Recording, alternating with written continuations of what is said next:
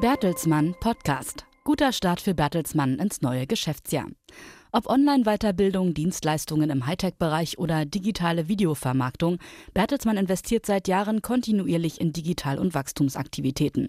Das zahlt sich mehr und mehr aus. Der Konzern konnte das Wachstum in den ersten drei Monaten 2018 im Vergleich zum Vorjahr noch beschleunigen.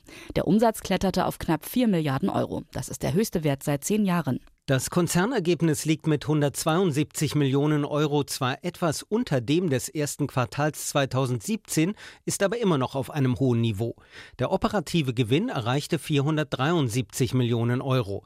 Der Grund für den leichten Rückgang waren vor allem negative Währungseffekte, hervorgerufen durch einen schwachen US-Dollar. Bertelsmann erzielt inzwischen rund ein Fünftel seines Umsatzes in den USA. Ohne diese Wechselkurseinflüsse würde das operative Ergebnis über dem Niveau des Vorjahres liegen. Gut entwickelt haben sich vor allem die Wachstumsgeschäfte von Bertelsmann. Besonders stark gestiegen sind beispielsweise die Umsätze der Musiktochter BMG und der Bertelsmann Education Group. Bertelsmann wachse aus eigener Kraft so stark wie lange nicht, sagt Vorstandschef Thomas Rabe. Der strategische Ausbau der Wachstumsaktivitäten mache sich mehr und mehr bemerkbar. Laut Rabe steuern sie inzwischen rund ein Drittel des Konzernumsatzes bei. Die massiven Investitionen in innovative Geschäftsfelder haben sich in jedem Fall gelohnt. Die Wachstumsgeschäfte des Konzerns verzeichneten im ersten Quartal 2018 knapp 8 Prozent mehr Umsatz aus eigener Kraft als im Vorjahr. Insgesamt verbesserte sich das organische Wachstum von Bertelsmann auf 2,7 Prozent. In all seinen Geschäftsbereichen hat Bertelsmann in den ersten Monaten des laufenden Jahres strategische Fortschritte erzielt.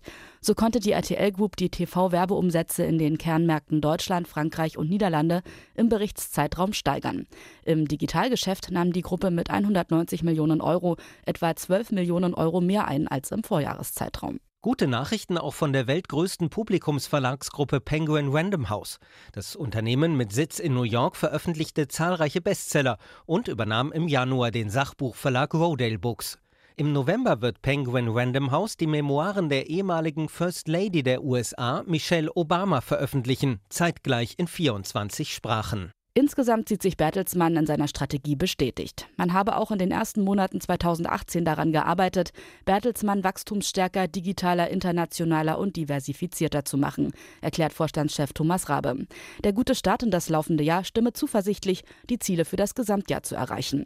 Dies sind ein höherer Umsatz als 2017, eine weiterhin hohe operative Profitabilität sowie erneut ein Konzernergebnis von mehr als einer Milliarde Euro.